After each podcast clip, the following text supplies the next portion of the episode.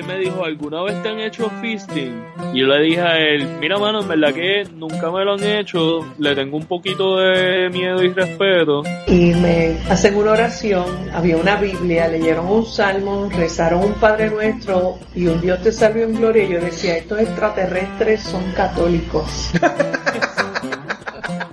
Yo me pongo a pensar, para mí era completamente normal a los 9, 10 años pasar dos días solo. Bienvenidos al podcast Cucubano número 13. Mientras más lo digo, más me alegro de que ya estemos en el episodio número 13. Mira, César, ¿cómo tú estás? Ya, ya nos está insultando el invitado. Sí, bendito, sí, estamos sí. jodidos. Nada, ¿Estás contento de que es el 13? Sí. Ay, sí. Este, Mira que yo... pero aquí bien, bien contento con el invitado que tenemos hoy. Por fin me toca un invitado a mí. Que estos son panas de. Manolo. Y Eh, a rayos. hoy, hoy, hoy por fin me tocó uno, así que gracias a nuestro invitado, este, vamos, yo voy a presentar al invitado. El Sí, invitado, tienes que presentarlo porque, bendito, hablando del invitado y él aquí, sí, el, Aquí en esperando. su presencia. el invitado es uno de, de Friends and Family de Ñame, eh, la encarnación presente de Ñame es creación de nuestro invitado. Eh, Tal vez conocerán a nuestro invitado también por su website Puerto Rico Indie. Eh, tal vez han jugado con el Parranda App, Parranda PR. También él estuvo envuelto en eso. Así que bienvenido, Alfredo Richner. ¿Cómo estamos? Gracias, saludos. Eh, espero no decepcionarte hoy como lo he hecho ya tantas veces. ¿Sabes nuestra yo- corta yo- amistad. yo estoy bien emocionado con la historia que tú vas a contar porque porque yo soy un, un- pues bueno todo que Eres un fanático, eres un fanático de la comida dominicana. Lo exacto sí. Mira, eh, Alfredo, te, te tengo que confesar que a mí me quitaron el gift card en el episodio número 12, así que Oh. yo no sé ni por qué estoy aquí, de verdad. lo que pasa Alfredo que alguien se puso a hablar del Capitán Spock Sí, Oh. y pues No se en ese momento yo- me vi forzado a revocar el gift card No, no tengo nada que comentar sobre ese tema. Así que pero por lo menos Sí. Star Wars voy a, Mira, voy a mira. guardar mi geek card en una. Tengo que decir, Alfredo, que si no hubiese sido por, por The Planet of the Apes, definitivamente no tuviese el card. exacto eso fue, lo que- eso fue lo único que te salvó cuando finalmente hablaste de Planet of the Apes Me salvó, me salvó Charlo- Charlton Heston. Exacto. Eh, Hey, no solo a Don't ti, take the gift card from my cold dead hands. no solo a ti, Charles. El pro- eh, eh, ese tipo ha salvado a miles de americanos que hoy día abrazan sus almas cuando se van a dormir. sí, así mismo es, así mismo es. El otro día vi un- una, una pendeja que pusieron en Facebook que decía cómo, cómo uno entrar dulces a los cines en los Estados Unidos. Y un, un sneaker, un sneaker metido dentro de una 9 milímetros, tú sabes, si fuera el peine. Yo digo, está cabrón, de verdad que eh, eh, da risa y lo que debería dar es pena, ¿verdad? Pero bueno. Mira, eh, y yo lo que quería, Alfredo, es que nos cuentes a las personas que no te conocen y no conocen Puerto Rico Indie, que nos hables de Puerto Rico Indie, cómo ir allá, la página, cómo contactarlos a ustedes y todo el asunto para que le, le den la pauta. Ok, bueno, pues, eh, sencillo. Si no lo explico yo, lo explica mi perro. Eh, PuertoRicoIndie.com nació en el 2009 y es un blog enfocado en, en ¿verdad? documentar la música de la escena independiente de Puerto Rico y también se cubren otros artes, eh, pero mayormente enfocado en la música. ¿no? Entonces nosotros pues llevamos seis años eh, trabajando el blog eh, ya va por este año cumplió sus mil entradas y mismo llega a la millonada de visitas así que nada está ahí establecido y corriendo y poco a poco se le va añadiendo más información según según salen discos de la escena eh, o hay eventos que compartir o videos musicales eh, y nada, estoy súper complacido con el trabajo que hemos hecho ahí. Entiendo que es de utilidad no solo a los artistas de la escena, ¿verdad? Que, que, que logran un poco de exposición mayor, eh, que no se daba mucho en los medios tradicionales de la isla. ¿Verdad? No se, no se consideraba tanto y yo creo que hemos ayudado a visibilizarlos un poco localmente y definitivamente afuera con, con, con los lazos que hemos hecho con blogs de música que, que siguen esta, ¿verdad? Eh, eh, lo que se llama la escena independiente, ¿no? Eh, y nada, lo pueden visitar en puertorricoindie.com, estamos en Facebook, estamos en Twitter, estamos en YouTube, Puerto Rico Indie en todas esas eh, Puerto Rico Indie. Plataforma. Gracias. y vayan, vayan y chequenlo porque él, pues él, él no solamente tiene muchísima información, sino que así se entera la gente. Mira, yo eh, siempre he dicho, Alfredo, que el problema que yo tengo por haberme mudado para acá es que hay muchísimas cosas que no me entero. ¿verdad? Eh, y, y bueno, eh, Alegría Rampante me enteré tarde, muy Ok. tarde. Me enteré con Chente el otro día. Eh, y no solamente de Alegría Rampante, sino de, del último CD y todo el asunto, pero también de los otros trabajos adicionales, porque yo llevo acá desde, desde el 2002. Exacto. Entonces, pues eh, eh, a veces es bien difícil uno conseguir música nueva, a veces es bien difícil uno eh, saber cosas sobre música, ¿verdad? Porque antes no, antes tú te ibas a las tiendas y ibas, veías CD, pero ya eso como que se ha acabado, ¿verdad? Exacto, exacto. Y- Hay muy pocas Y tiendas. entonces, el- pues yo creo que la plataforma provee no solamente para, para ¿verdad? Encontrar música nueva, sí, sino que además de eso para mantenernos en contacto a las personas que estamos fuera de Puerto Rico, eh, que definitivo. somos un montón. Definitivo. Y, y bueno, como una de las iniciativas que han surgido ¿verdad? a través de Puerto Rico Indie es que ahora tengo también un sello disquero que se llama Discos Diáspora. Y bueno, desde el nombre ya saben que en parte esa es la misión, o sea, como hacer llegar esta música a la gente que está fuera de la isla. Eh, y lo hacemos, enviamos los discos por correo. Todas las semanas estamos enviando paquetes de CDs o vinilos o cassettes. Eso te iba a preguntar, así que están haciendo vinilos. Hice, el, el- saca- sacamos en mayo, creo que fue, el vinilo del EP debut de Buscabulla. Ellos están en un sello eh, francés, si no me equivoco, que se llama Kitsune. Y eh, habían sacado su EP de manera digital a través de ellos.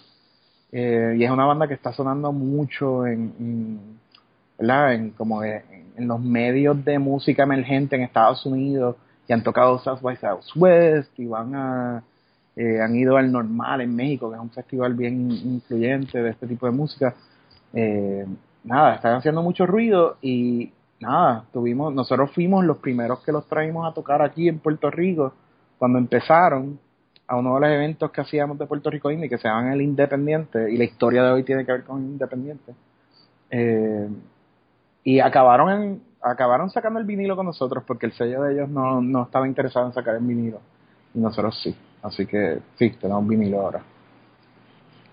Qué chévere que está que está resurgiendo, ¿verdad? El, el vinilo, no, no solamente con lo nuevo que está saliendo en vinilo, sino que mirando. la gente está coleccionando y, y haciendo sistemas en su casa, ¿verdad? Para poder tocar vinilos de nuevo. así estamos adictos Eh, eso es un éxito, eso es un éxito cabrón. Yo yo tengo un turntable aquí en mi casa y, y cuando la compré mi esposa me dijo, ¿para qué carajo tú compras eso? y, y yo le digo, ¿tú sabes la cantidad de discos que no se consiguen? ¿Verdad? Que tienes que conseguirlo en vinilo o, o viejo, ¿verdad? Porque no no han hecho reissues de los discos.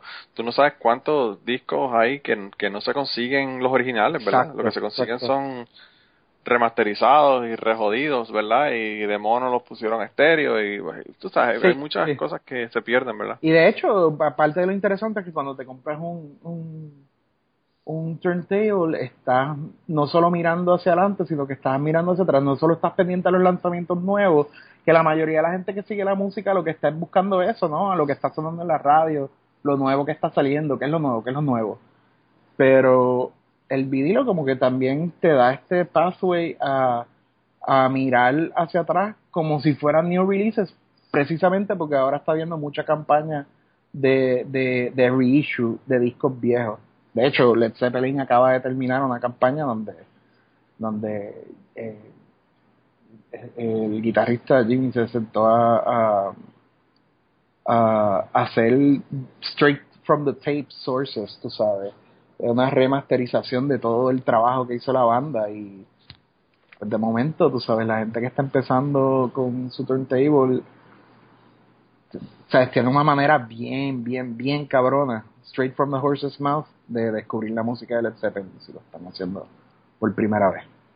Y no, y no solamente eso, sino que encima de eso, yo no sé qué es lo que tiene el vinilo, pero tú no vas, ese, ese sonido no se puede recrear en, en digital. Eh, ujú. Yo tengo, yo tengo discos que son, que son originales y que son en vinilo y el vinilo tiene una magia que no tienen los otros. Y no sé ni, ni, ni explicarla, ¿verdad? Una, no sé, es una calidez, una, qué sé yo, es, es algo bien, bien extraño. Y aparte de que también hay un montón de, de discos que ni siquiera salieron, que se pueden sacar ahora. Mira, yo eh, soy un fanboy de, de Donovan, que probablemente no sabes quién carajo es Donovan, No, no van es Eh, un cantautor de los 70, ¿no? de 70 y 60, sí. Eh, Eh, pues él, eh, hace como eh, seis años atrás, siete años atrás, eh, yo estoy en un grupo de, de fanáticos, ¿verdad? Que son close con Donovan. No solamente de fanáticos, sino que también están close con él. Y hay un muchacho que, que vivió en Nueva York y había una señora que, que murió. Eh, era la, la, la mamá, me parece que era la mamá de Mickey Mouse. Y entonces, aparentemente, pues cuando fueron a sacar las cosas de la casa y toda esa mierda, encontraron CDs y cosas y, y discos y cosas de, de música, ¿verdad? En su ático. Y nadie sabía qué hacer con eso, ¿verdad? Porque pues nadie sabía el valor que tenía. Pe- pero eh, vieron que habían unas cosas de, de Donovan y eran cuatro acetatos de Donovan que nunca salieron. Eh. Eh, se grabaron, se hicieron los acetatos, pero nunca salieron al, al mercado. Nice.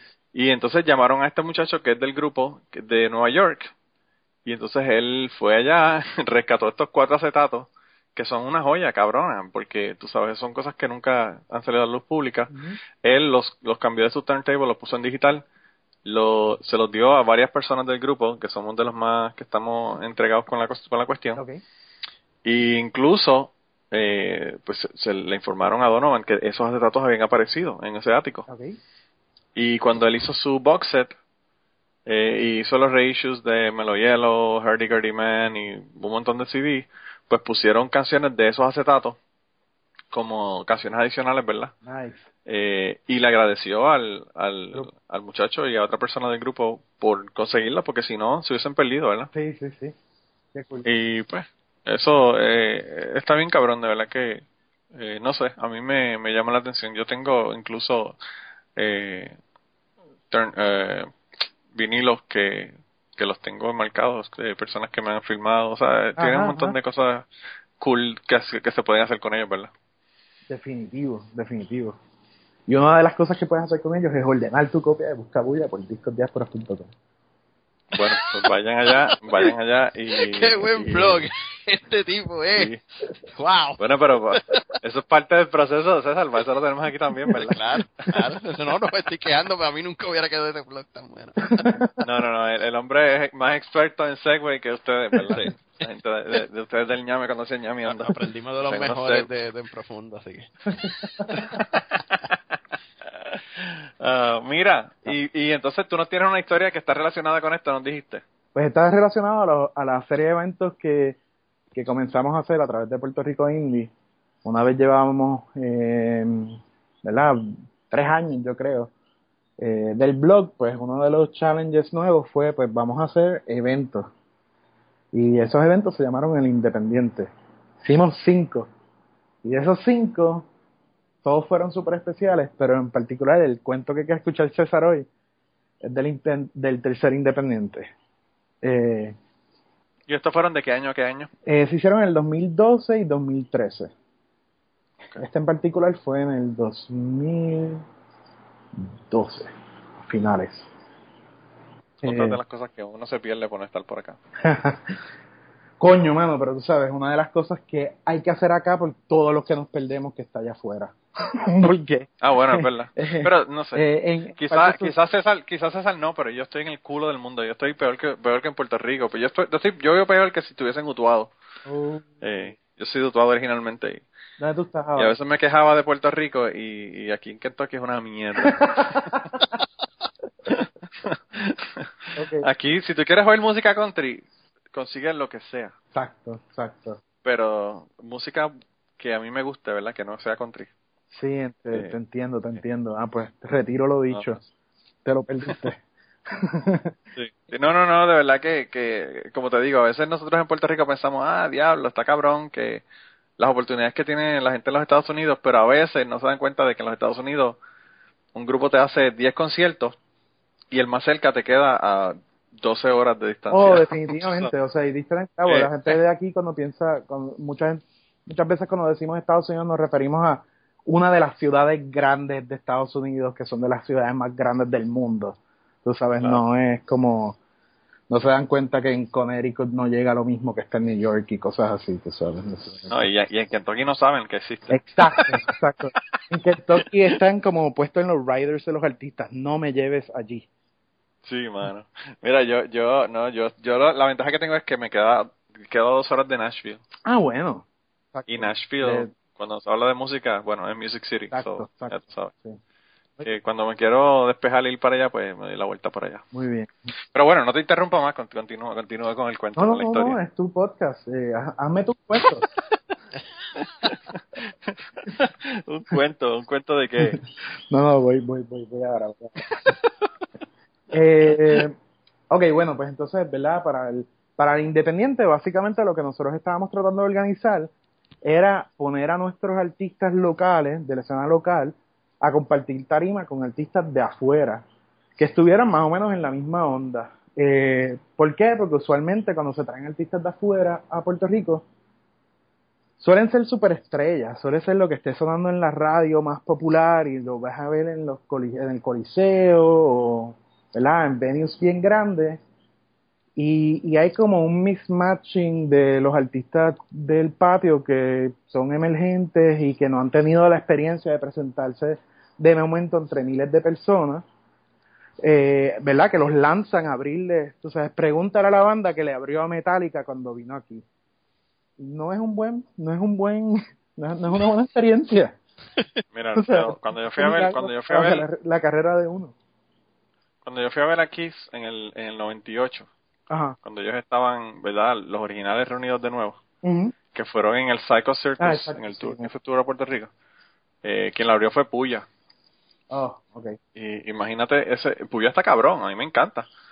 Pero si tú vas a ir a ver a, a Kiss, Exacto. Puya como que no te va a interesar mucho, ¿verdad? Sí, sí, sí. Y, y de hecho, Y- anyway, en ahí eh, está mucho mejor pareado que lo que vemos comúnmente. O sea, que tú tires a una banda como Índigo a abrirle a los Killers, tú sabes. Índigo se presenta en la respuesta ante 500 personas, cuidado.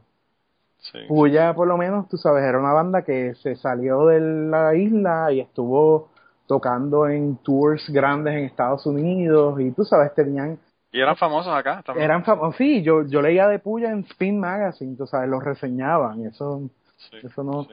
pero nada, la línea era como que buscar artistas emergentes de afuera también, que quizás hasta la gente no supiera quiénes son aquí, en, en su mayoría. Y pues nada, eh, trajimos gente de México, de República Dominicana, de Costa Rica, de, de Chile. eh, son artistas que están, Alexan Wanter, Juan Cirerol, la gente que sigue esta onda más o menos de manera internacional, pues puede que haya escuchado la música de ellos. Entre estas oportunidades eh, de buscar qué artistas, ¿verdad?, traer a nuestros eventos, que serían en este venue pequeño en la respuesta en Santurce, eh, pues en esa búsqueda de artistas coincidió eh, con que Amanda Palmer, la cantante norteamericana, que es líder de la banda Dresden Dolls, estaba lanzando una campaña de crowdfunding para lo que sería su segundo disco solista, entiendo, segundo, tercero. Eh, y entre las oportunidades que ella estaba, ¿verdad? Como entre los perks, que es el, el término que se le da usualmente, o los rewards de su campaña de crowdfunding, estaba la oportunidad de ella tocar shows. Sí, ahí que está empezando lo de Art of Asking y el, el TED Talk que ya tuve y todo eso, ¿verdad? estos son los, los, los- las raíces de eso, años antes. Pero definitivamente ella está organizando a su fanaticada para financiar su carrera como música que esté no eh, que esté no aliada a una eh, ¿verdad? compañía de, de una de estas labels, major labels Una casa disquera, una casa disquera grande. Eh, habiendo salido de malas experiencias con ese tipo de, de, de, de trato, ¿no? Y de tío, eh, de contrato. Pues entonces eh, el experimento de ella con Kickstarter explotó. La mayoría de la gente que conozca de su esfuerzo, pues sabe que yo creo que hasta la fecha ya mantiene eh, la mayor recaudación de fondos eh, a través de una campaña de crowdfunding para música. Creo que estaba bien 400 mil pesos y logró un 1.2 millones. Eh, ahora, lo que la mayoría de la gente no conoce es que eh, paralelamente ella estaba haciendo otra otra campaña de recaudación de fondos diferente que se llama Lone Spark y esto no apareció en los medios de comunicación porque la noticia del Kickstarter explotó tanto que se comió como quien dice el monstruo. Pero el monstruo era un poco más complejo. Por el otro lado, donde del Kickstarter, donde podía reservar el disco antes de tiempo, y, o vinilo, como fuera, eh, o darle un peso solo para enterarte de las noticias, o dar cinco mil pesos para que ya fuera a tu casa a tocar con tus amigos, que fue una de las cosas como groundbreaking de su campaña, porque vendió un montón de estos conciertos caseros Wow. eh, en donde organizaba a sus fans que quizás hasta ni se conocían, pero decían como que bueno, pues cada uno paga 50 pesos y nos vemos en casa de esta persona que va a tirar su casa al medio, así que vamos a comprarle el party juntos para que ella venga a New Zealand, tú sabes, y lo lograban. Eh, pero por otro lado tenía esta otra cosa que se llama el Lone Spark Collective y era lo que estaba tratando de impulsar una idea interesante de financiamiento para artistas eh, donde se le pagaba a la persona que diera un préstamo con lo que ella llamaba interés artístico. ¿Qué significa eso? Que si cuando tú vas a un banco, ¿verdad? El- eh, tendrías que pagar, ella, si un artista pide un préstamo, ¿verdad? Tendrías que pagar el interés, que significa pagar más dinero. En este caso, el interés sería pagarlo en arte, o sea, en un concierto, por ejemplo. So, tú le dabas un préstamo al artista, el artista se comprometía a devolverte el dinero y pagarte el interés de una manera artística. En cuyo caso, o sea, en este caso era eh, con un concierto. Y esta idea se me quedó en la mente por semanas, o sea, como que espérate, esto podría ser un independiente, esto podría ser un independiente. O sea, traer a esta mujer acá podría ser grande para como darle un empuje a nuestros artistas para que empiecen a embrace estas plataformas de crowdfunding. Que dejen de estar pensando en que los va a buscar una disquera porque todo el mundo sabe que eso no va a pasar. Y empiecen a ver esta manera alternativa de financiar sus proyectos discográficos. Eh, y pues nada, el punto fue que a través del Lone Spark Collective fue que nosotros logramos que Amanda Palmer viniera a tocar un independiente en, en Puerto Rico, que se convirtió en Independiente 3. Bueno, gente, regresamos con el podcast en un segundo, pero sabemos lo que se están preguntando. ¿A dónde rayos le voy a enviar las historias a esta gente? Hay varias formas de contactarnos. La primera es por Twitter en cucubanopod y la segunda es enviándonos un email cucubanopod@gmail.com. Esas son las dos formas más fáciles de contactarnos. Además de eso, también pueden ir a nuestra página de Facebook, buscarnos en Facebook, darle like en Facebook y a través de esa página también nos pueden contactar. Así que no hay excusa, hay muchas formas de contactarnos. Y si estás pensando que tus historias son mejores que las que estás escuchando en el podcast, bueno, pues es hora de que nos envíes la historia tuya o nos contactes para grabarla contigo. Así que anímate y envíanos tus historias. Y ahora continuamos con el podcast. La parte más interesante de toda esta historia para César es que Amanda Palmer está casada con Neil Gaiman. Y aquí es que César está mamando. Hablando de fanboys, ¿verdad? Manda, pero para mí Neil Gaiman es fucking Dios. Así que. Neil Gaiman es, exacto, el que no conozca quién es Neil Gaiman, es un autor británico de, eh, ¿verdad? De fantasy y sci-fi y horror. Y conocido por sus eh, libretos de Sandman, ¿no? por, por la serie Sandman. Eh, de Vertigo Comics y también por, bueno, pues todas sus novelas. Ahora el tipo hace novelas para niños también, cuentos para niños. Tiene, eh, eh, tiene exacto estas adaptaciones que se han ido al cine, como Coraline. Eh, libreto de Doctor Who, ¿verdad? Este, escrito libreto de Doctor Who. Eh, ¿Te acuerdas de Babylon 5? Él también escribía para Babylon 5. También. Este, no, el tipo está cabrón. Y, o sea, el, el tipo, aunque es como uno de los de las verdaderas celebridades literarias que hay, tanto celebrado críticamente, es comercialmente viable, es un tipo que es rentable, ¿no? Eh, tipo vende y ahora mismo están empezando también a, a, muchos proyectos de, de, televisión. Eh, creo que anunciaron la semana pasada, ¿verdad? Que le dieron un show. Eh, American Gods creo que lo está produciendo, ¿verdad? Exacto. Y el también están buscando adaptar American eh, ah bueno American Gods pero también le dieron un show nuevo ah de otro más de, de lo que él quiera o sea son como como un yo creo que va a ser como un anthology series tipo BBC ah. como lo que ¿verdad? Como las series que salen de BBC, que son de cuatro historias, ¿cómo que se llama esto? Que está ahora bien pegado, eh, Black Mirror. Ah, Black Mirror. Ya, ya, ok, ok, ok. Ese tipo de cosas, aparentemente, según lo que leí. Eh, también ha hecho radio plays de sus de sus de sus novelas que salen en BBC. Stardust también es algo que él escribió y fue adaptado a cine. Él hizo, el libreto también de Beowulf. Eh, la, sí, sí, no, el, tipo está cabrón. Podemos parar. Eh. Y el eh, la relación de ambos artistas son bien públicos, son bien públicos con su relación y son bien, eh, ¿cómo es? Eh, le hablan directo a su fanaticada, están bien involved con sus followers.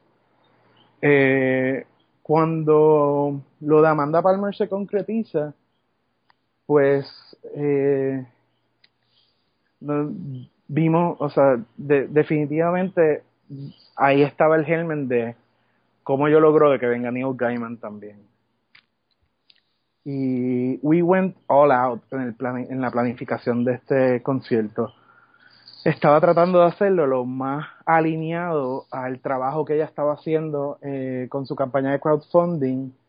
Eh, por ejemplo, en su campaña de crowdfunding ella estaba eh, también financiando un libro de donde ella estaría eh, presentando fotografía y arte hecha específicamente sobre las canciones que estaban incluidas en el disco que estaba lanzando. Y esa, esa, ese libro, ese artbook estaba, o sea, participaba un montón de artistas de ahí. Eh, algunos de los cómics, actually, yo creo que Dave McKean estaba ahí también, que hacía arte para Sandman. Sí, sí, sí. Habían artistas como DJ Spooky, si no me recuerdo, si, si me recuerdo, también estaba la hija de Kurt Cobain, gente así, tú sabes, como que va a haber arte cool de gente cool como parte del proyecto. Y yo lo vi como una oportunidad de estrecharle el brazo a la escena de artistas independientes, de ilustradores aquí en Puerto Rico, y montamos con paralelo al concierto una exhibición que se llamó El teatro es malo, porque el disco se llama Theater is Evil, y cada uno de ellos estaba interpretando una de las canciones del disco nuevo. Oh, Esto todo como sorpresa a Amanda para cuando viniera. Eh, o sea, están preparando todo esto y Amanda no sabe nada. Amanda no sabe nada. Okay. En algún momento yo estoy, pero yo, yo estoy hablando siempre con su equipo, que me están diciendo qué es la que hay, qué es lo que tengo que tener ready, cómo va a funcionar la cosa, qué En algún momento yo les digo al equipo, mira, esto va a pasar. esto va a pasar por acá. Yo creo que la semana antes de que ella viniera. Y en una de esas conversaciones que se tornó más friendly, era menos business y era ya como que, ah, ya mismo nos vemos, cool. Le digo, bueno, y by the way, o sea, Neil Gaiman está invitado. Si quiere venir. ah, ok, yo se lo digo a Amanda. Super cool. Ok, gracias. Así como el que no quiere la cosa, Sí. ¿verdad? Exacto. Yo no sé cómo él pudo hacer ese delivery calmado, mano. Yo, yo, hubiera- yo, yo estaba giggling, como que, y ¿sabes? Pues, ¿Te acuerdas de dónde estaba? Ni, ni puede venir, ¿sabes? Estaba en una producción, o sea, editando una producción en casa de mi ex socio y le digo, espérate, tengo una llamada afuera. Y cogí la llamada como, como, mira, tengo que volver a mi trabajo, pero por si acá, dile a Neil que venga. Él es pana. Tú le dices que vamos a tener suchillo frito ready. Nada, la cosa es que eh, ahí quedó el asunto. Hasta que por fin viene el día, yo creo que el día antes del concierto y pues me llega un texto, yeah. Tú sabes, Hi Alfredo, it's Amanda. I'm here in Puerto Rico already. Can't wait to see you guys. Que qué. Yo como que, ok. Anda para el carajo, esto va a pasar, ¿no? Y al ratito, y yo estoy en el revolú de las preparaciones, o sea, para, yo no soy una, yo soy una persona súper casera, eh, yo, yo fui hasta mi doctor para prepararme mentalmente para esta pendejada. Eh, yo me pongo bien ansioso, eh, hacer un concierto para mí es probablemente lo más ansioso que me puedo poner es haciendo eso.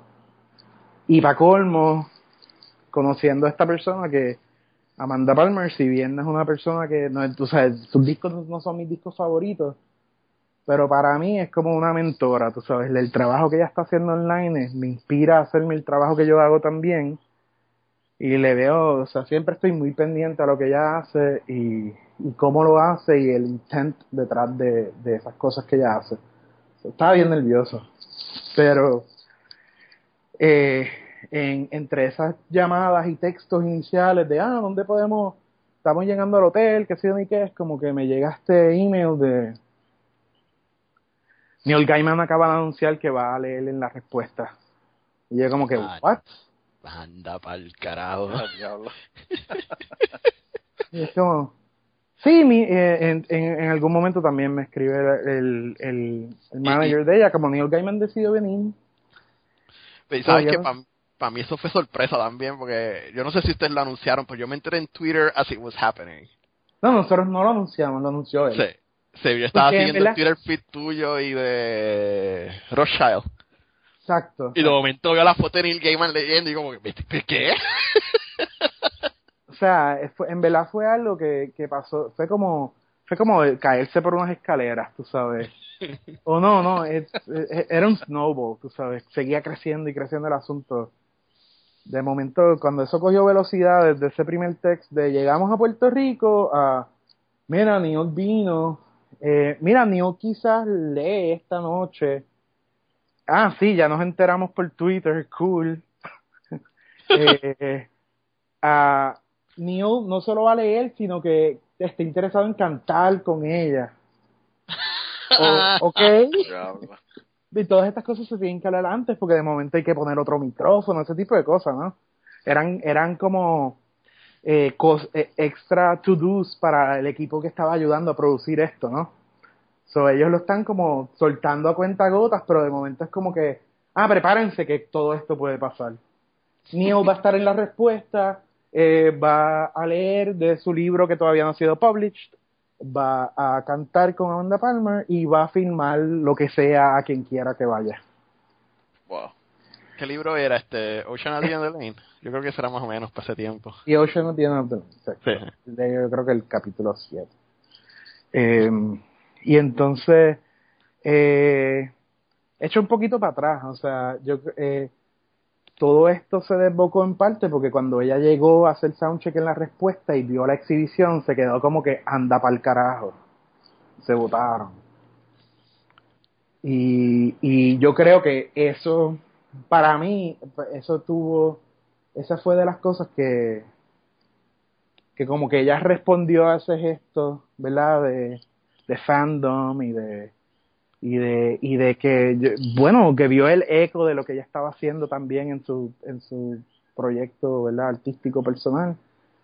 Y y pues o sea como que en cierto sentido como que el gamble paid off no pues me recuerdo que cuando ella vio eso o sea ella entró y pues ya ella no sabía quién yo era físicamente que quién es Alfredo quién es Alfredo tú eres Alfredo.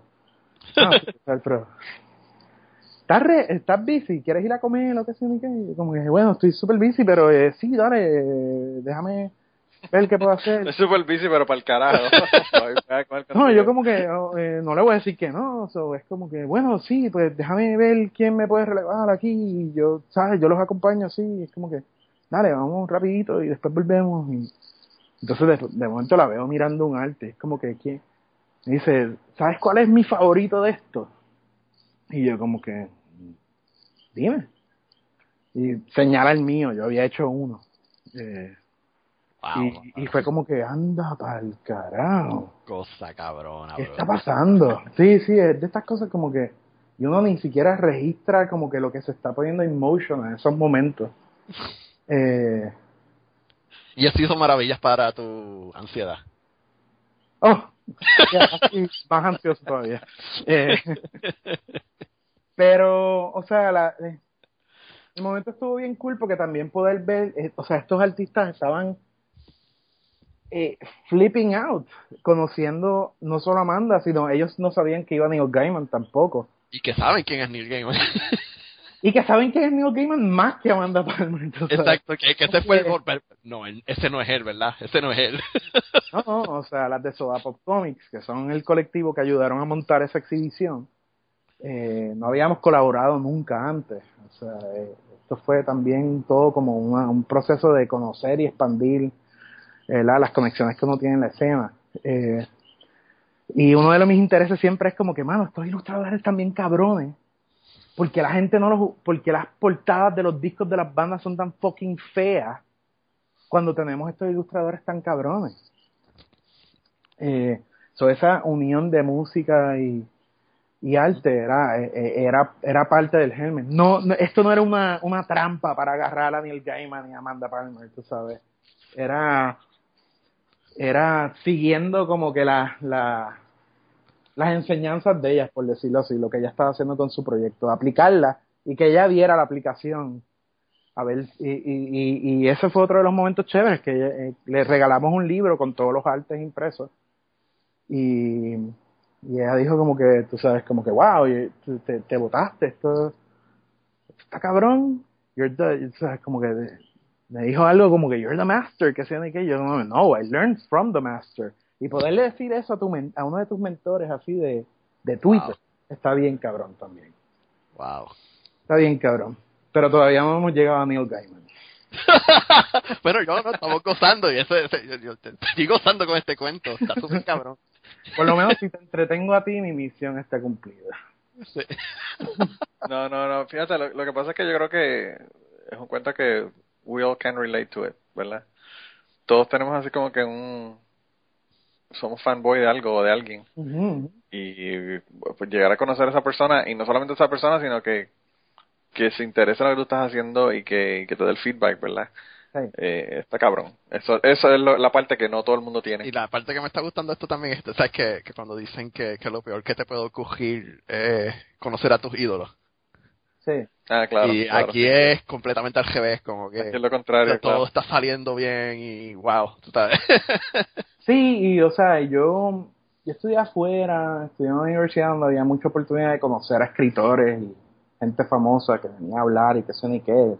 Bill Clinton fue a hablar y tú sabes, y Jon Stewart, eh, y gente así súper cabrona. Y entonces, había tenido la oportunidad de conocer a, a Martin Amis, que es uno de mis escritores favoritos y es británico también. Y había sido chévere, pero como que, ah, ah, oh, thank you, here you go, libro firmado, síguelo.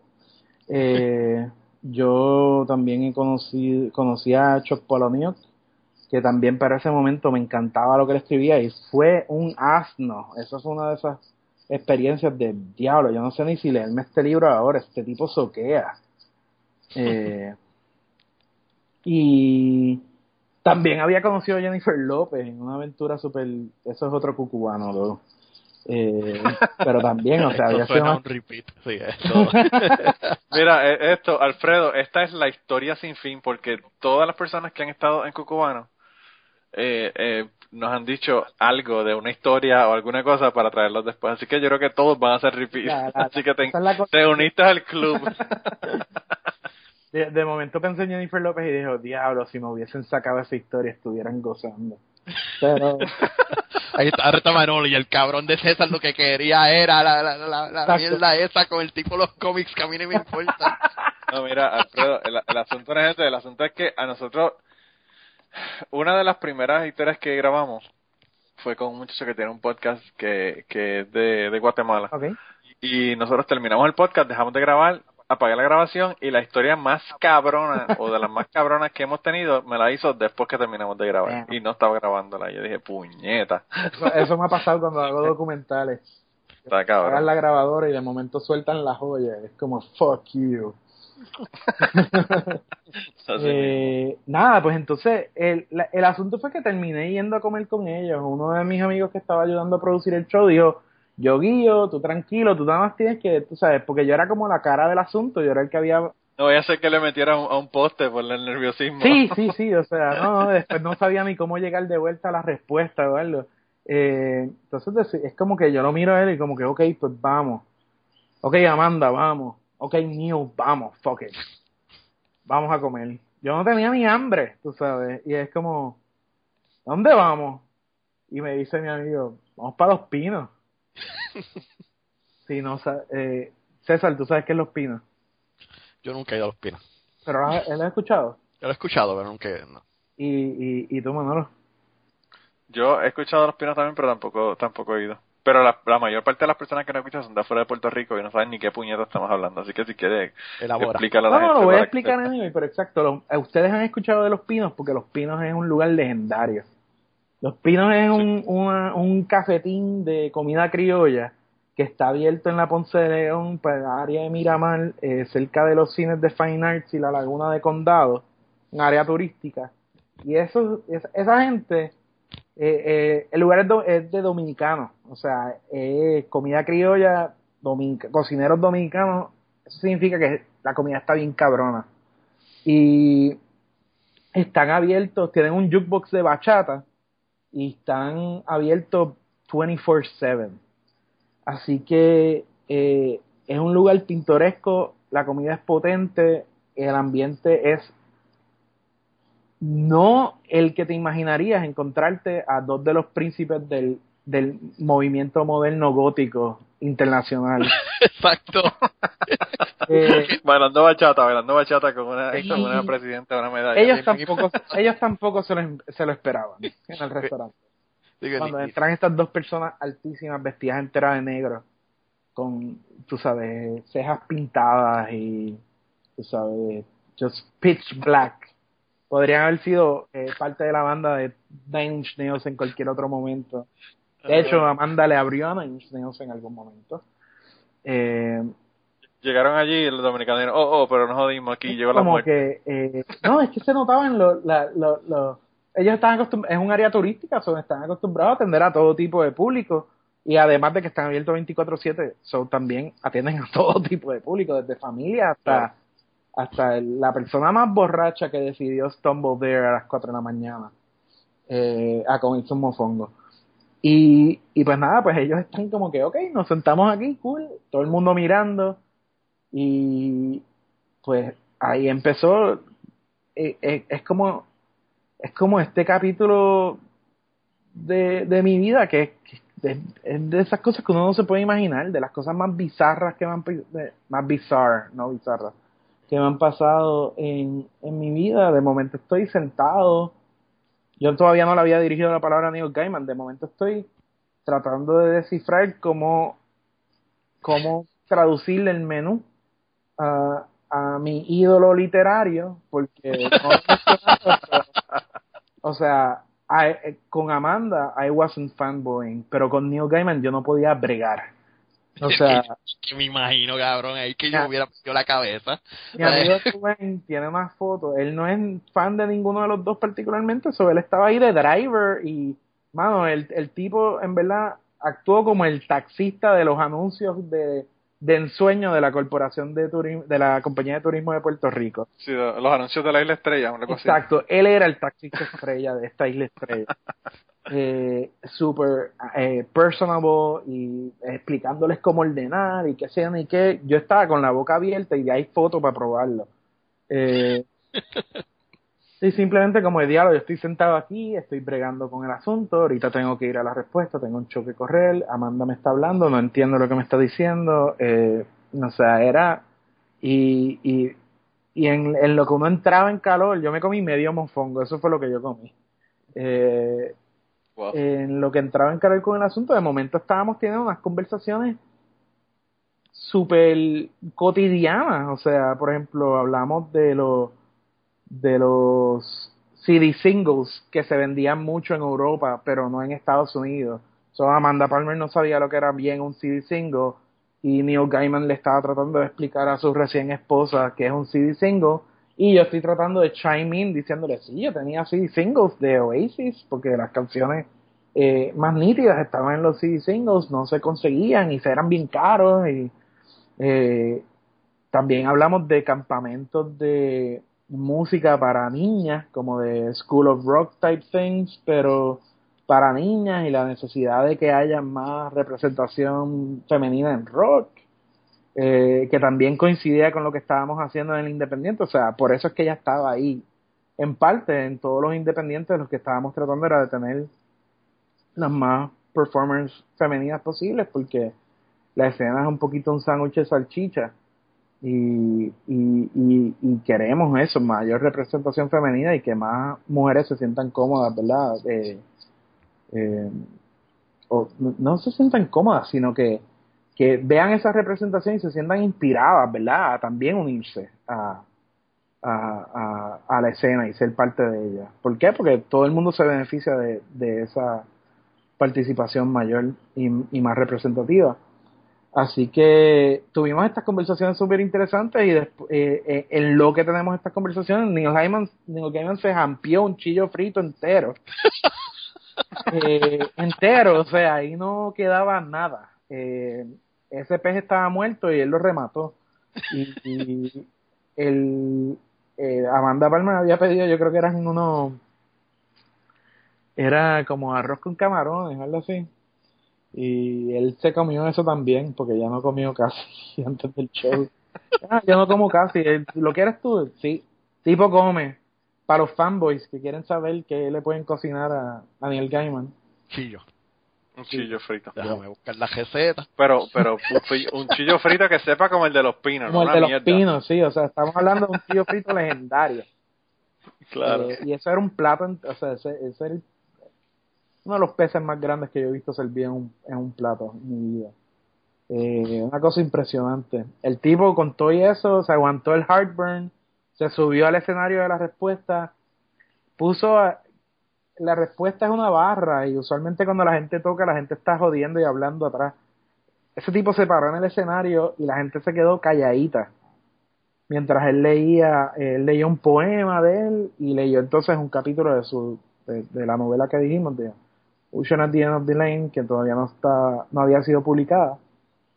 Y y después Amanda tocó su show y él se paró y cantó con ella un par de canciones. Hay video de eso online en YouTube en el canal de Puerto Rico Indie. So, pueden ver a Neil Gaiman leyendo y pueden verlo cantando con Amanda. Eh, nada fue Y, una y, noche- y semicomatoso por el, por el chillo que se mandó. semicomatoso por el chillo que se Después de eso, acabado el show, el- ellos terminaron, o sea, nos fuimos como a las tres y media, cuatro de las respuestas, porque ellos se quedaron filmándole a las 300 personas que estaban ahí, se le, le filmaron todo lo que llevaran. O sea, había, habían geeks logging their Sandman Anthology, el, el hardbound book ese bien grande que sacaron. Pero si él no estaba anunciado, esa gente salió cogiendo para su casa a buscar esa mierda. Gente salió corriendo eh, a buscar esa Wow. mierda así mismo. Bueno, y que se empezó a spread entre como que, ve- ¿verdad? Gente que ni le importaba ir a la respuesta en su vida. O sea, habían comic geeks que tú los veías paseándose con la mochila por enfrente del camerino y era como, mira, papá, él te va a filmar eso ahorita, tranquilo. Tranquilo, enjoy the show. Había gente que estaba freaking the fuck out. Eh, pero ellos, súper amables con todo el mundo, como digo, filmaron todo. Al final del show hay un tipo que se para frente a la respuesta. Yo creo que él vende pinchos o algo por ahí, pero siempre lo veo en los shows. Es un señor mayor que siempre anda con una botellita de Verifine o algo así. Que el cabrón le echa pitorro. Y él, él va a la gente que él ha visto por ahí, le, le dice, ah, coge, coge un sipi. Y tú le siempre le preguntas qué carajo es eso. Te coge un sipi, te va a sentir mejor. Y yo vi horrorizado como Amanda Palmer se echó dos shocks de esa mierda. Acabando de salir del show. Y la cara de Neil Gaiman de si esta mujer muere, tú eres el culpable. Eh, Oh, boy. Es como que yo me, recuerdo él diciendo como, oh, honey, don't do that. Así que él está understated, sí. Sí. Oh, no, honey, don't do that. Eh, y entonces me tocó llevarlos al hotel, a mí guiando. Diablo. Mi novia en el momento, mi ex estaba ahí, estamos guiando a llevarlos, estamos ellos dos hablando y es como que, ay, de momento están hablando de que lo acaban de llamar a decir que van a van a montar para el BBC un una o sea como un reading de ay cuál es la novela esta de él Everywhere. Neverwhere, exacto, gracias. Y, y, y estaban discutiendo cuáles eran los artistas que iban a estar leyendo partes y yo estaba como que, diablo, qué cabrón, eso está cabrón. Y Amanda Palmer no sabía quién era nadie. Nadie, eso estuvo súper cómico. Como Eso, que- eso sí me está interesante, que Amanda está medio detached de esa parte. ella no, ella no sabe nada de pop culture. Eh, ella no sabe nada de pop culture y no me, no me extraña porque es que siempre constantemente está trabajando en sus cosas o atendiendo a sus fanaticadas. Ya, O sea, de igualmente Neo, pero Neo, Neo sabía quiénes eran los actores. Eh, y tú sabes, también está, estuvo nítido ese momento de behind the scenes, de, de ver cómo es la relación. O sea, yo veía por el, por el espejito y tú los ves. Esta gente se acaba de casar, son super mega celebrities y están teniendo como esta conversación semipersonal frente a uno en el carro mientras uno sirve de taxista.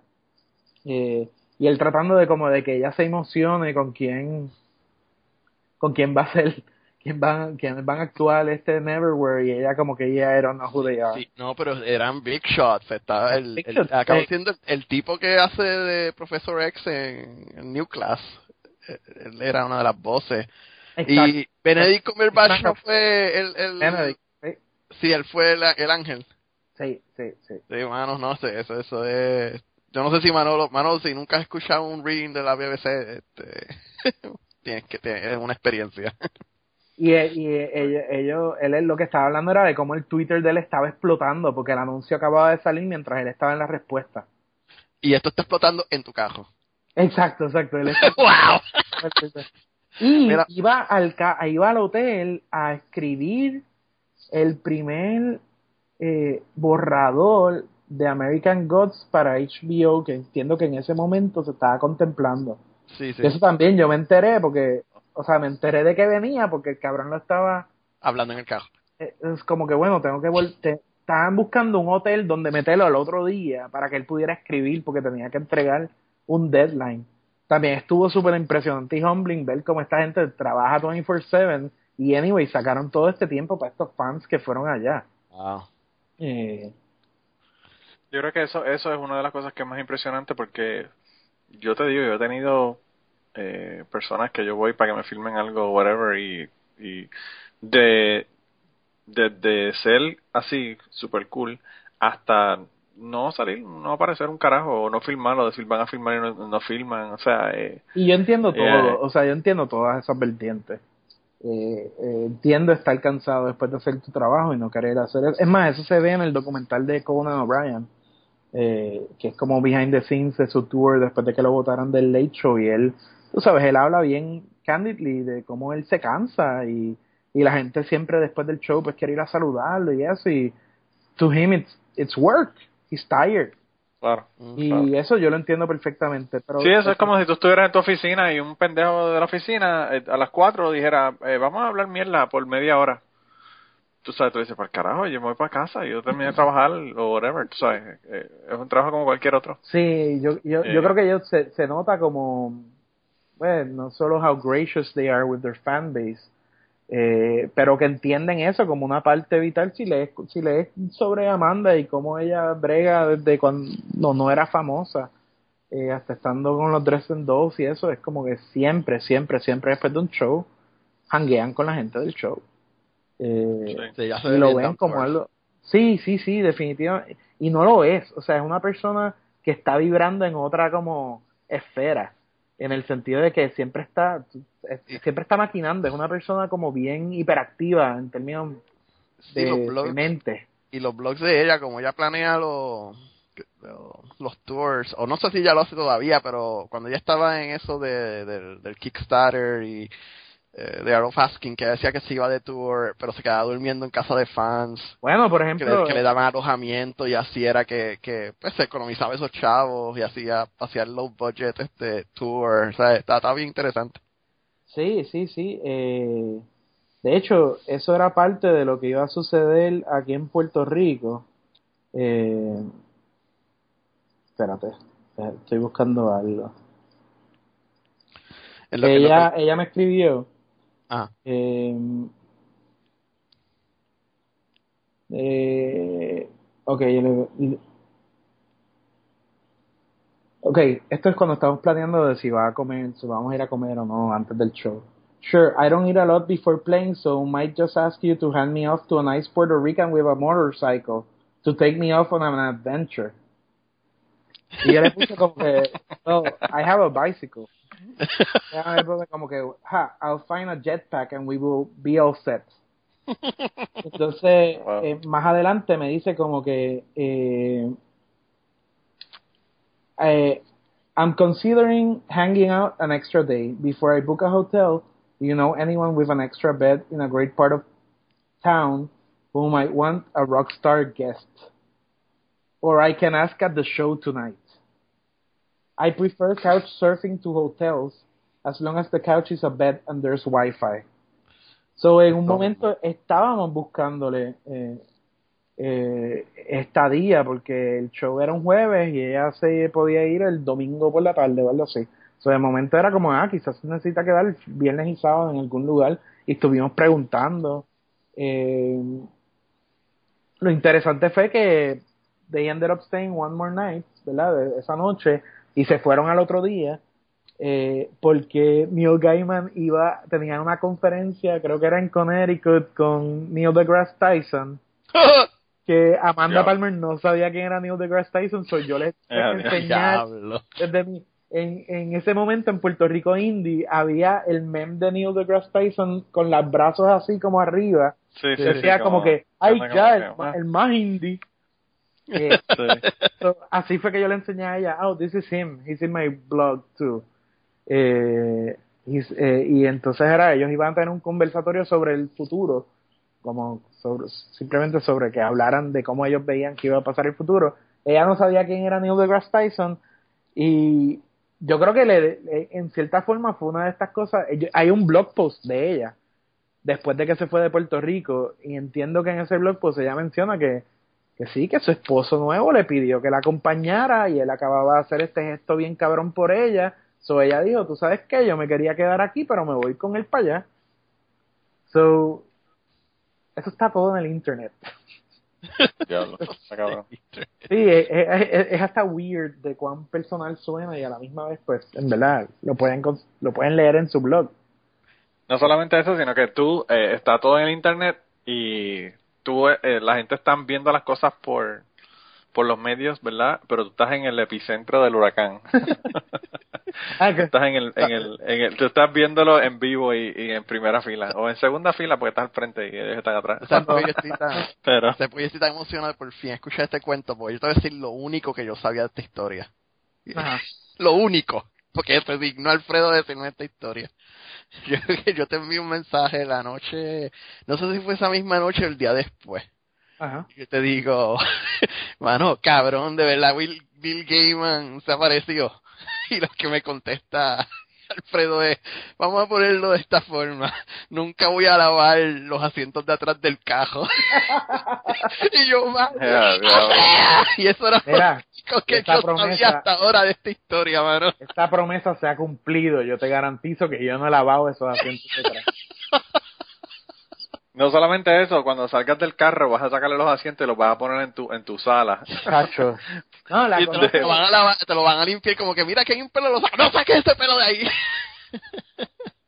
Otro detallito de esa guiada al hotel es que eh, cuando yo prendí el carro salió el CD de ella.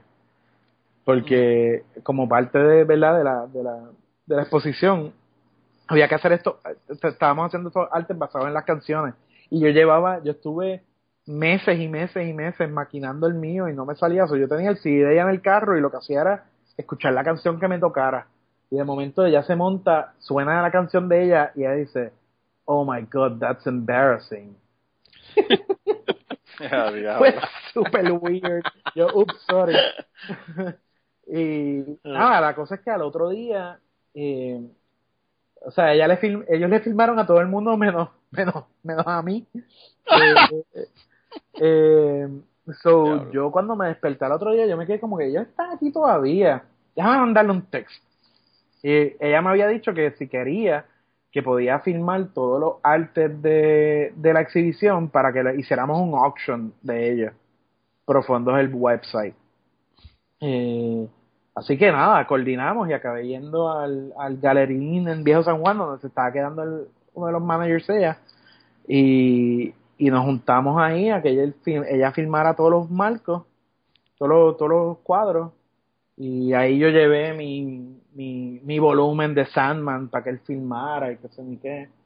Em, y ahí, ahí yo creo que, o sea, es, es- es- es el, momen- el momento más importante para mí de toda la historia, aparte de que ella le gustó mucho mi arte, es que Neil Gaiman viene a mí mientras ella está filmando las cosas y me dice como que eh, you, eh, you are a very talented graphic designer. Y yo, me, de ahí para adelante, yo no me recuerdo nada. Yo sé que yo saqué mi libro como temblando, como me puedes filmar esto. Y él estaba diciéndome como que la hija también estudiaba diseño, diseño gráfico y qué sé ni qué. Yo estaba flipping out. Y mm, para adelantar un poquito más, el, el, el punto de toda esta historia, ¿verdad? Que le había dicho a César que se las contaba porque también tenía más significado para mí, es que unos, unos, unos meses después surgió la oportunidad de que el arte que yo le había hecho a ella fuera utilizado como eh, el, el póster oficial del tour de ella en Europa y se vendió como el póster oficial del tour, se imprimió en camisa, Ese es el que tú tienes en tu página, ¿verdad? el que tengo en mi página de, de diseño gráfico, sí. Sí. Que fue el que hice para la exhibición. Eh, está basado en la canción Bottom Feeder del, del álbum de ella, de Theater Evil. Y, en parte en una cosa que ella hacía en sus espectáculos, que es que eh, esta unión con la audiencia, ¿verdad? Con su fanaticada, se representaba en esa canción eh, durante el tour que ella hizo con banda entera, porque ella entonces se iba crowd surfing. Eh, y, y pues eso es lo que está como que representado en, en, el arte. Eh, de ahí han salido, de ahí fue como que me di el impulso de, de dedicarme, ¿verdad? Dedicar algo de mi tiempo a diseño gráfico y, y de ahí fue que como que surgió la idea del, ok, ahora quiero hacer un sello disquero y yo voy a estar diseñando los artes de estos discos que saqué por él en su mayoría y voy a, a- acabé haciéndole otro logo a Amanda Palmer eh, para este mismo año. Salió antes de que yo fue para el tour que hizo de The Art of Asking. Las camisas que ella vendió durante ese tour es un diseño que yo le hice. Eh, y ese fue pedido tú sabes. Un día llega un email de Amanda como que oye Alfredo tú puedes hacerme esto y, y por ahí empieza ese gig eh, Así que nada, también igualmente de, manera local eh, he estado colaborando de, ese entonces con Soda Pop super closely. Eh, eh, yo soy parte del de, del Board of Directors de Tintero, que es el festival de arte independiente que ellas ahora eh, organizan. Ahora va a su tercer año, a principios del 2016. Ha sido súper exitoso y pues he colaborado con Omar Banucci y Rosaura de Díaz Comics y ellos también participaron ambos de la exhibición. De hecho, Neil Gaiman, mm, eh, estando en su camerino, mm, solicitó que le buscaran a Omar Banucci, que fue el que quien hizo el arte favorito de Neil Gaiman. Y, y Banucci lo pudo conocer así, super intimately, Wow. le enseñó su tatuaje Ok. de Sandman. Un viaje, en verdad. So, no, no solo fue una experiencia nítida en términos del, de- del celebrity aspect, sino que yo creo que al final del día unió más a la escena de artistas y, nos hizo más pana y de ahí han surgido un montón de colaboraciones nítidas. So, eh, nada, eso en verdad es lo más importante después de todo, ¿no? Eh, eh, aparte de la historia del chillo frito. Sí, de, y de eso yo puedo dar testimonio que, que Alfredo, Al- lo que a mí me gusta, Alfredo, lo que a mí me gusta, de, una vez me diste algo y se me quedó en la cabeza siempre, lo de que a ti te gustan las colaboraciones. Sí, sí, sí. y, sí. y yo y el mejor ejemplo yo creo que por ejemplo el el, el, el, el ñame cuando cuando Jafa y tú empiezan a hacer lo del el April Fool cómo se dice no, el día de los sí, inocentes tan cabrón que queda o el arte que tú nos envías Sí, no, yo este, me gozo de eso. y, también pienso en, en los podcasts como empezamos a colaborar cuando Manolo y yo empezamos a colaborar con los con los podcasts y el Sí, Cachete bueno. con el ñame y, y, y siempre viene solamente que las, las cosas que a mí me, han- me han gustado cuando hago algo con alguien que, que, que normalmente yo no bregaría Ajá, y, ajá, y la colaboración queda tan cabrona, tú sabes. Este, Sí, sí, sí. En verdad que, y a medida que, que me pongo más viejo, es como prefiero una colaboración a un jangueo, tú sabes. sí. Eh, jangueo vía colaboración es más lo que me interesa a mí eh, con mi tiempo libre. De hecho, así fue que yo conocí a Ezequiel, Ezequiel de Frecuencias Alternas, que Claro. fue quien estuvo envuelto, en- fue por Twitter, fue por En Profundo. O sea, de Twitter surgió En Profundo. Por En Profundo fue que los conocí a ustedes en el ñame. A teorizar también fue En Profundo. Yo creo que participó en algún... No sé, yo sé que, yo sé que ustedes, ustedes fueron uno de los primeros podcasts en español que yo escuché. Eh, y, y yo dije, wow, qué éxito cabrón. Porque la mayor parte de los podcasts, la mayor parte de los podcasts que, que habían para aquella época en español, eh, eran españoles y, y eran mayormente de política y cosas que yo no, pues no conocía. Ahora conozco mucho más porque desde la gente de autorizar, pues ten- ten- hay dos personas que son de España. Ok. Eh, pero pero la cuestión de en profundo pues es una cuestión bien bien clara de, de, de Puerto Rico y, y es cercana a mí, ¿verdad? Porque la entiendo perfectamente. Sí. Eh, y cuando yo hice de cachete, yo quería hacer algo así como en profundo, eh, pero pero bueno, lo que pasa es que ustedes tienen unos maratones, cabrones. Ustedes le metían tres horas, loco. Bueno, ustedes le metían eh, tiempo con cojones. Eh, lo Que de en profundo no era, no era en broma. cuando el ron está fluyendo, eh, Ah, bueno, claro. sí, no, no, Claro. es- esos eran unos jangueos espectaculares y también yo creo que parte del, del charm del asunto es que nos estábamos conociendo, nosotros no éramos panas. O sea, Gabriel y yo de Puerto Rico en día éramos panas. Rick Rothschild es, eh, eh, su nombre allá de pila. Eh, eh, Chente y Víctor eran eran panas, pero no nos conocíamos bien antes. Fíjate, una, una cosa que a mí me, me sorprendió mucho fue que, puñeta, ustedes en En Profundo hace cuántos años que hicieron eso y ahora es que Chente está jugueado con los fucking podcasts. Chente es un Eh. cabrón. Porque yo digo, mano, o sea, eh, él, él me dice, diablo, los podcasts están cabrones, ¿verdad? En conversaciones que yo he tenido con él, no, no, a Chente lo invitamos al, al podcast y estuvo aquí con nosotros. Sí. nos hizo para la historia.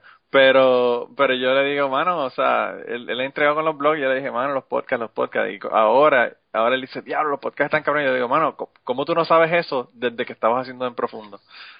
Porque en profundo eran unos jangueos glorificados. que, que, Ezequiel le daba play a la, a la grabadora y después todo lo demás pasaba por acto de magia. O sea, ¿verdad? Básicamente eh, Ezequiel y yo, y, y yo creo que Gabriel de vez en cuando escribía para las entradas, pero Los otros lo que tenían que hacer era llegar y beber y janguear, tú sabes. Quería darte las gracias por haber estado con nosotros esta semana. Vamos a terminarlo oficialmente y Darle el gracias resto. encarecidamente a Alfredo que, que siguió la, la, la filosofía de sus ídolos y hizo tiempo hizo tiempo para nosotros a pesar de que Claro. un contrato mano bien bregado de verdad bien bregado No, no, no, y que el hombre está, el hombre está jorado, el hombre está jorado, tenemos que decir, definitivamente agre- agradecimiento doble por estar y por, por haber no cancelado y haber podido estar aquí con nosotros. Gracias, gracias, no, Eh. en verdad, gracias por la invitación. Eh, prometo escuchar por lo menos mi episodio y eh, mucho éxito de aquí en adelante. Mira, Gracias, y tienes que parecernos el cuento de cómo hiciste lo de la alegría rampante y toda esa pendeja Coño, Claro. ¿verdad? Eso, eso está bueno, pero eso también es fucking largo y ya, ya, ya. y Jennifer López, Jennifer Jennifer Jennifer López. López. ah Jennifer López. Mira, este, pero nada, nada, gracias por estar con nosotros y, y óyete el tuyo, pero también óyete por lo menos el de Chente para que no se sienta mal el de Chente. Bueno, yo he escuchado tanto a Chente que voy a escoger cualquiera que no sea ese. Ah, bueno, no, pero el de Chente está gracioso con cojones. loco, No, no, yo lo escucharé, yo lo escucharé. Eh, eh, ¿Escuchaste el del, el del George entonces? El del George. Eh, Eh, ¿El George es el George Rivera? Eh, sí, sí, pues sí, lo busco. lo- el de Historia de un Perdedor. Eh, El- escúchala, escúchala, está bien cabrón. que el Eso George está va a escuchar cabrón. este y va a quedar mamando porque hablamos un poquito de Neil Gaiman cuando estábamos Sí, el George, ¿verdad? Saludos al George. Mira, y, y- y hablando de saludos, antes de irnos, quería... Eh, ¿Tú conoces a una persona, Alfredo, que se llama Miguel Androver? Claro que sí. eh, pues obviamente él está con ustedes también allá, Yes. en, en Puerto Rico Indie. Y hoy precisamente acabo de recibir eh, su libro. ¿El primero o el Eh, segundo? él tiene, bueno, el, el nuevo, el Quantum Weaver Yokahu. Mejor título de libro de poesía del 2015 puertorriqueño, hands down. Pues mira, eh, yo lo compré como curiosidad, ¿verdad? Porque yo a él lo sigo y lo conozco hace, hace años, ¿verdad? Por Twitter. Eh, y me enteré por la gente de, de la baqueta que él tenía el libro. Y yo dije, wow, déjame fucking conseguir el libro de él y, y leerlo, ¿verdad? Y me llegó hoy precisamente. Ya voy por la mitad del libro. Eh, Cool. y yo no sé si es que yo me identifico con el libro porque pues yo estudié biología y también me gusta la poesía, me gusta escribir y me gusta todo esto. Y, y me siento como que, ¿verdad? Yo podría hacer algo como esto que él hizo. Eh, pero yo le, le, envié un mensaje, ¿verdad? Le dije que había recibido el libro hoy precisamente y que, ya iba por la mitad de leerlo. Y quería darle un saludo a él, decirle que el libro está cabrón, recomendarle a la gente el libro. El libro se llama ah, Quantum, como le dije, Quantum Weaver Yokahu, eh, de Miguel Androver Lausel. Y verifiquen eh, su, su Twitter, ¿verdad? En eh, su, su Twitter es ah, Oniric. Eh, Oniric como onírico, ¿verdad? De sueño, y Vonnegut como Kurt Vonnegut. Eh, y por ahí lo pueden contactar y para conseguir el libro, eh, no importa dónde estén, porque mira, yo estoy en Kentucky y él me lo envió sin ningún problema, le pagan, le compran el libro directamente a él, incluso hasta me lo firmó, así que eh, un saludo, un saludo al hombre y, y, y además de eso, una invitación para si quiere venir aquí a hacernos un par de historias, eh, pues también está invitado para que nos haga un par de historias. Aprovecho, aprovecho para no solo felicitarlo, sino que me comprometo, Miguel, a publicar pronto la entrevista que te hice. de tu primer libro. Eh, Hablando de gente ocupada y que no y que está sacando tiempo para hacer cosas, ¿verdad? Eh, sí, o sea, así que pronto va a haber una entrevista con Miguel sobre cómo llegó la poesía. Este es su segundo libro, pero el primer libro eh, salió también yo creo que a principios de este año. Así que nada, va a haber esta entrevista y Miguel también escribe para Puerto Rico Indie de vez en cuando. Eh, próximamente también pienso eh, eh, publicar una reseña que hizo de Ex, Ma- Ex Ma- Máquina, la película de que salió hace poco de sci-fi. Eh, Él la reseñó y él escribe las reseñas bien tripiosas, así que pronto la publico en Puerto Rico Indie también. Bueno, pues un saludo a Miguel y, y a la gente, eh, especialmente a los de Puerto Rico, puñeta, compren el libro. El libro está bien bueno, me gustó mucho y apoyenlo de apoyenlo boricua. Están libros Sí. a hacer. Y, y claro, y allá lo consiguen muchísimo más fácil que yo, porque pues yo tuve que contactarlo y hacer el pago y todo y esperar que me llegara allí, van y lo compran en libros hace. Así que nada, gracias a ti entonces Alfredo y, y nada, nos vamos off the record para que nos cuentes lo que nos ibas a contar. Super. Esta historia está Para que la más gente se quede. Y el gra- y se acabó con el cliffhanger Bye bye, hasta la semana que viene, gente. Chao. Y antes de terminar el podcast, queríamos agradecer a varias personas que nos han ayudado en este proyecto. La primera persona que nos ayudó en el proyecto es Raúl Arnaiz. Raúl eh, nos hizo el logo del podcast. Raúl es tremendo artista de novelas gráficas. Pueden conseguir sus trabajos en homedecomic.com. Pueden conseguir la serie completa de Leyendas de Parvaterra. Allá la pueden conseguir también en amazon.es. Y lo pueden seguir en Facebook buscándolo por su nombre, Raúl Arnaiz o Home the Comic o Leyendas de Pervaterra. Así que gracias a, Raúl por habernos preparado el logo del podcast. Y la canción tema del podcast la interpretan a Rafi Lin en la guitarra, Kike Domenech en el 4 y la voz melodiosa de Maida Belén. Eh, la canción fue compuesta por Tite Curet Alonso. A Rafi Lin lo puedes conseguir en Twitter en at Music a Kike Domenech lo puedes conseguir en Twitter en at Kike Domenech con Q las dos. Y a Maida Belén también la puedes conseguir en Twitter en at TRE. Con esto lo dejamos. Muchas gracias por permitirnos usar la canción y nos vemos la semana que viene.